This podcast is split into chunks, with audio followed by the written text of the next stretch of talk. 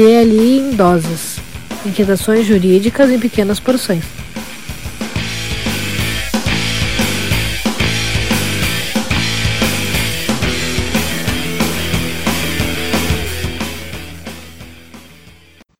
Olá, pessoal. Então, estamos aqui começando mais um Direito Líquido Incerto DLI em doses.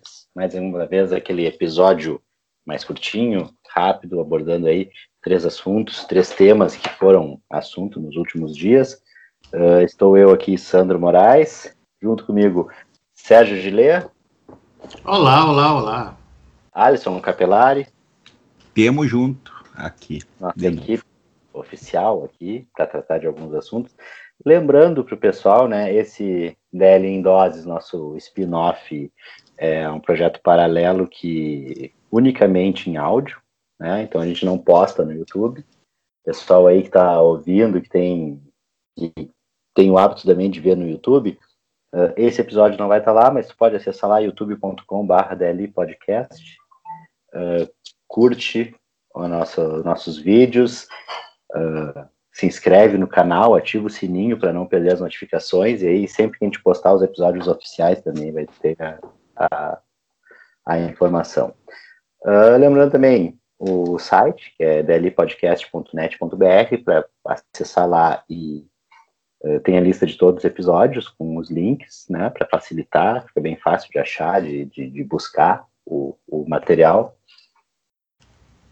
As redes sociais, Instagram e Twitter, arroba dlpodcast, né, esses nossos, nossas ferramentas de, de contato e de atuação. Então, nesse DLI em doses, né, como a gente já falou no episódio anterior, é, a gente aborda três temas, cada um de nós traz um tema aqui para a gente discutir uh, em coisas rápidas. Cinco minutos, cinco minutos contado para quem estiver uh, falando, toca o alarme dos cinco minutos, encerra, passa para o próximo assunto. Não vamos estender mais que isso, então vai ser um podcast uh, de duração rápida também, podcast raiz, só uma, também uma brincadeira nossa e até para levantar as discussões aqui e, e, claro que algumas vezes a gente pode pegar algum tema e depois estender a discussão num outro num outro episódio inteiro, coisas desse tipo.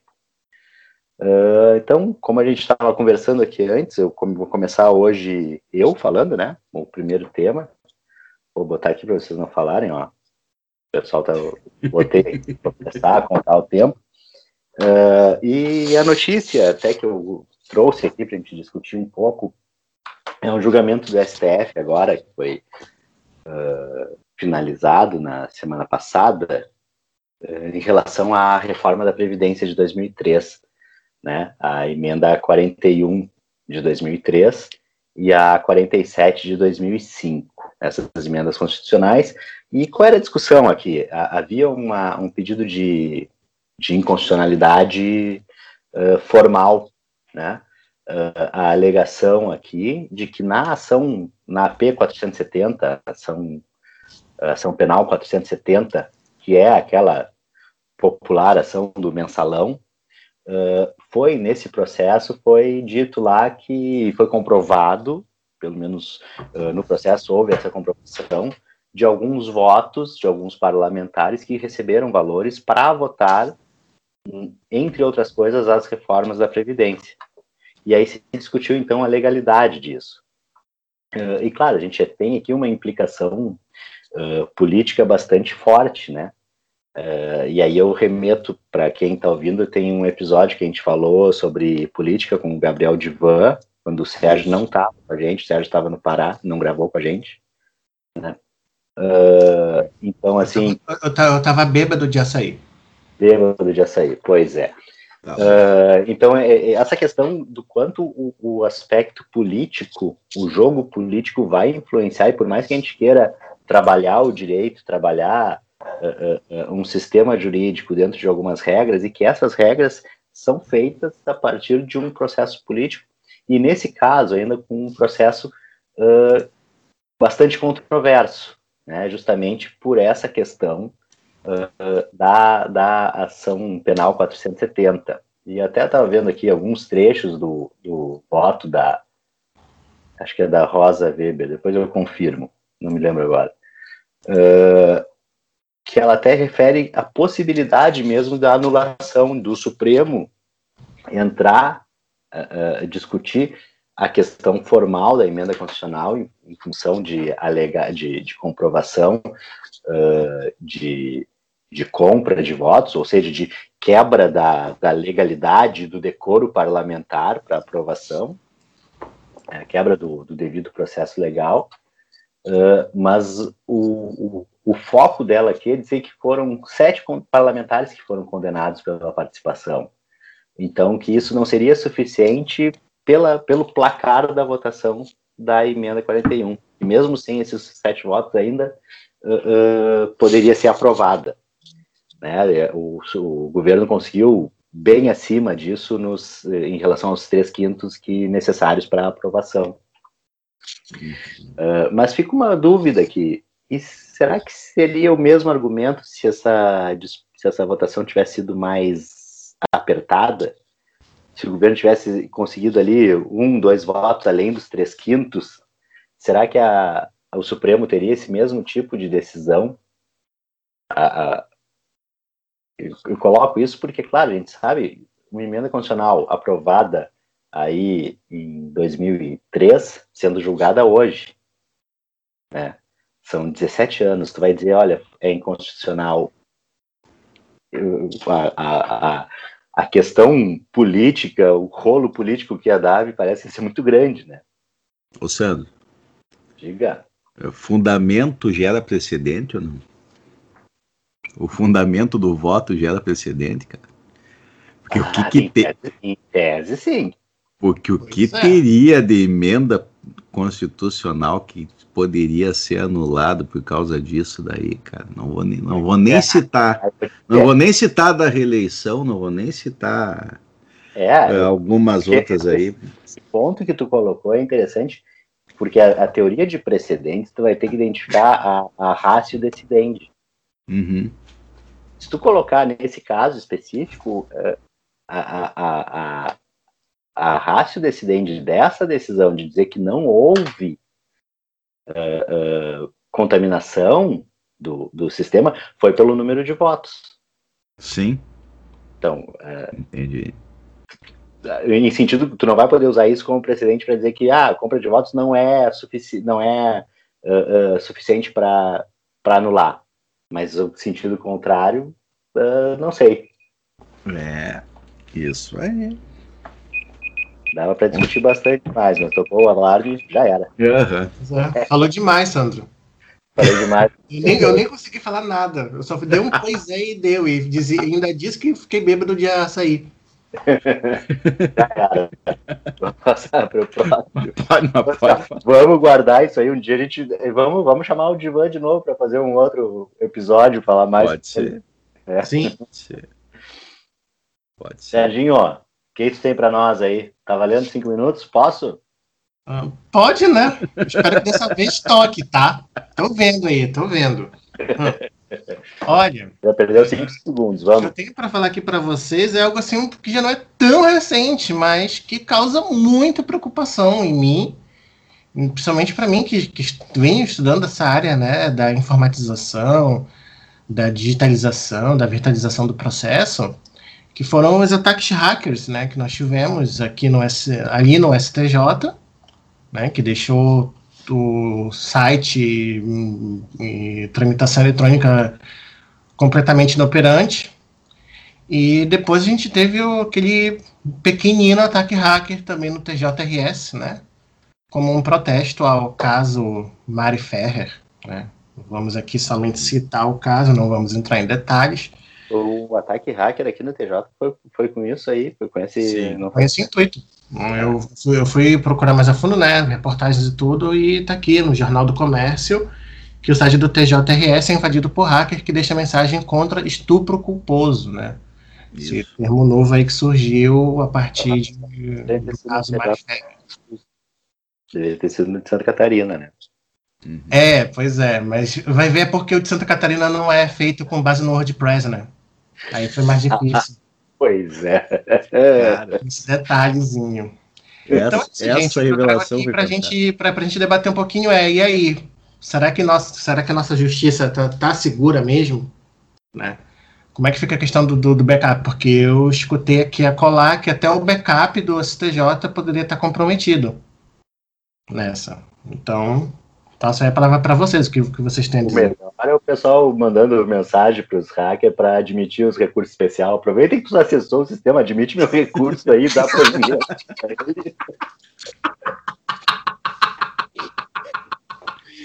É agora que cai a súmula 7. pois é.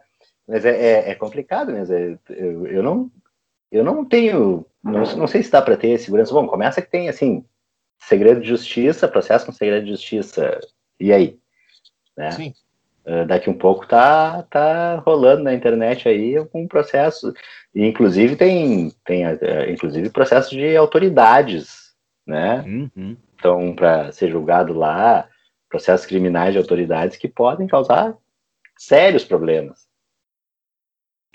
Pois é, eu, eu não vi nenhuma notícia assim no sentido de algo que os hackers tinham falado assim, ah, nosso intuito foi tal. Então fica realmente aí suspensão. O que, esses hackers realmente queriam? Queriam mostrar, uh, queriam mostrar poder, talvez, apenas?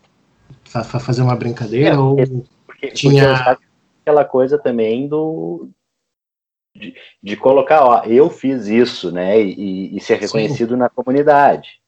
Exatamente. É, a, a, uma, mas, uma... Uh, os processos já estão 100%, já voltaram ao normal, já se tem todos os.